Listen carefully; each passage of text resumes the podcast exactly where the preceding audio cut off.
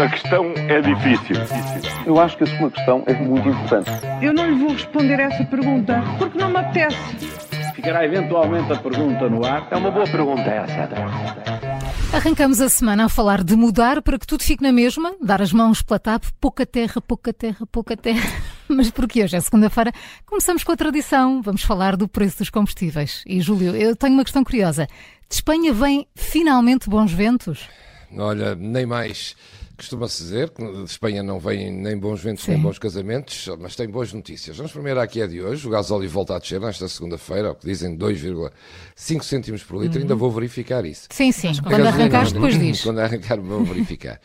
Eh, a gasolina essa mantém-se. A boa notícia ainda é que deve durar apenas uma semana, como já vem sendo do hábito. Notícia menos boa é que o governo espanhol vai acabar com o apoio no imposto de combustível daqui para a frente, embora continue mais barato em Espanha.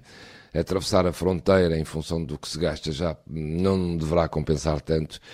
A melhor notícia é mesmo que as low cost espanholas preparam-se para entrar no nosso país e prometem uma redução de 15 cêntimos por litro de combustível. Vamos ver se então a partir daí as operadoras em Portugal não acham melhor baixar também os custos que só estão a ser feitos à custa do Estado. Que venham, que venham eles. Uhum. Olha, Ora bem, Se pudesse vir para a ferrovia também era ótimo. isso São é que era. Olha, pois, olha, esta pergunta é para o Paulo, porque o Júlio já sabia, mas Paulo, a ti pergunto mesmo, afinal, o que é que se passa com a linha da Beira Alta? Pois, olha, eu acho que se passa o mesmo que se passa com tantas outras obras por aí, ou tantas promessas. Requalificação do IP3, com os médicos, o que é que se passa com os, mé- os médicos de família, com a construção de habitação pelo Estado, ou com a redução do número de sem-abrigo. Há muita conversa, muitas promessas e pouco ou nenhuma ação. Promessas de datas, eh, mas uma absoluta incapacidade e incompetência para, para, para as executar ou cumprir.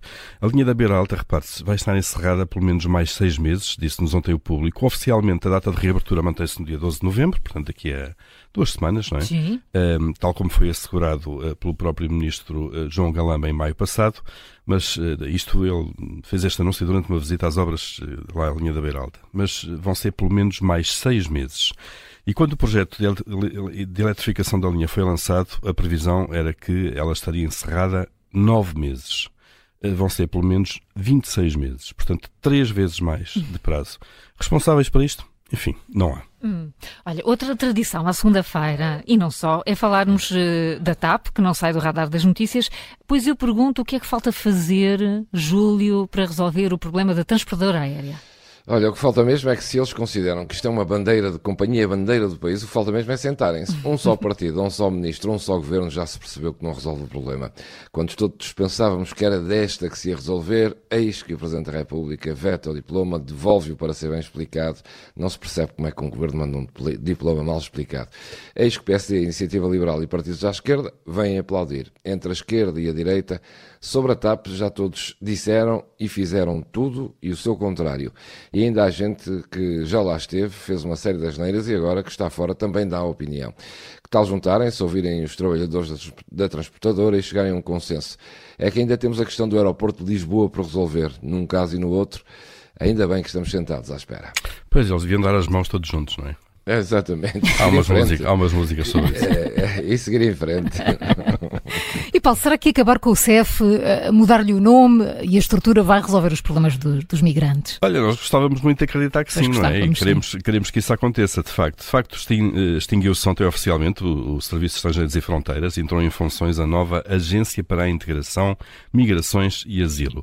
E esta nova entidade vai receber, assim como, como herança, logo à partida, 700 mil processos para avaliar e decidir. 700 mil, é isso mesmo. São 347 mil pendentes, processos pendentes de imigrantes e cerca de 340 mil renovações que têm que ser decididas até ao final de 2024. Bom, se o Estado é o mesmo, se as pessoas são as mesmas, eh, o que é que a nova AIMA, é assim que se chama esta agência, vai fazer que o CEF não poderia fazer? Bom, não sabemos. São mistérios de um Estado que tropeça nos próprios pés. A questão é difícil. Eu acho que a sua questão é muito importante. Eu não lhe vou responder essa pergunta porque não me apetece. Ficará eventualmente a pergunta no ar. É uma boa pergunta essa.